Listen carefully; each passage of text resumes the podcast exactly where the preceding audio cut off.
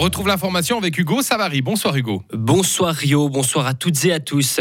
Le verdict est tombé pour l'homme qui avait secoué mortellement sa femme en 2019. Le cinquantenaire avait été condamné à 7 mois de prison en première instance par le tribunal de la Gruyère. Une peine jugée trop légère par le ministère public fribourgeois qui a fait appel. Convoqué devant le tribunal cantonal lundi, sa peine a donc été revue par les juges Frédéric Antonin. Oui, il le condamne à 4 ans de prison ferme pour lésions corporelles graves intentionnelles. Le tribunal cantonal rejoint ainsi partiellement les conclusions subsidiaires du ministère public. Mais pour les juges de deuxième instance, l'infraction de meurtre intentionnel ne peut pas être retenue, ni l'homicide par négligence. En effet, le syndrome de l'adulte secoué est très rare. Le prévenu ne pouvait connaître le risque mortel qu'il faisait subir à sa victime, selon les juges.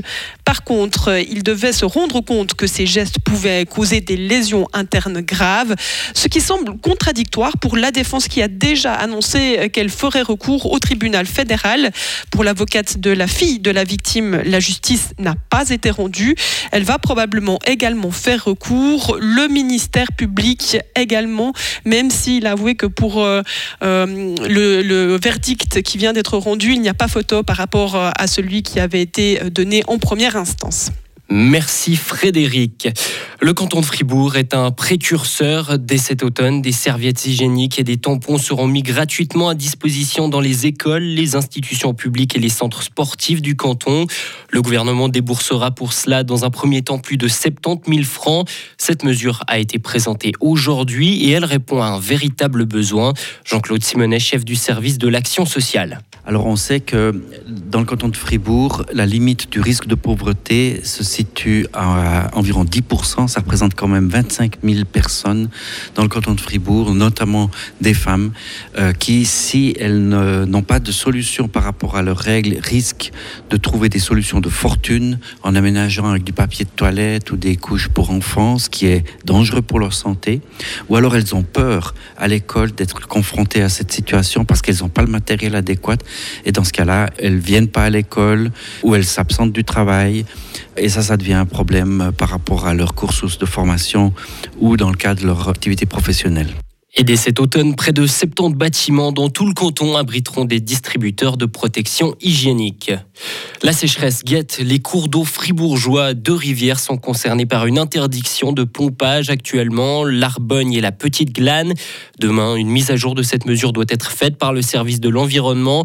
Et malgré les précipitations des dernières heures, la situation ne va pas forcément s'améliorer.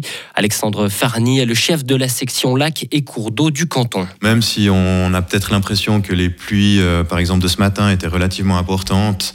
C'est de l'ordre de, 5 à peut-être 10 mm qui sont tombés ce matin, mais ça ne suffit pas encore à recharger ou à faire à nouveau augmenter les débits euh, dans les cours d'eau. Donc euh, la situation va a priori rapidement se dégrader à nouveau, se poursuivre, où on sera obligé d'interdire les prélèvements. Pour l'heure, les autres cours d'eau du canton ne sont pas concernés par cette interdiction, mais la situation pourrait changer ces prochaines semaines. Les auteurs présumés d'un incendie en ville de Fribourg ont été identifiés. Le feu s'était déclaré dans un appartement à la route de Beaumont le 21 juin dernier. Près de 80 personnes avaient dû être évacuées.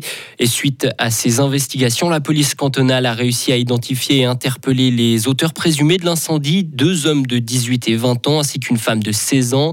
Ils ont reconnu leur implication dans le sinistre, mais l'enquête se poursuit. Tous les enfants en Suisse euh, doivent pouvoir aller à la crèche. Le PS, les Verts, les Verts libéraux et le Centre ont déposé une initiative en ce sens à la chancellerie fédérale. Ils ont réussi à réunir 105 000 signatures.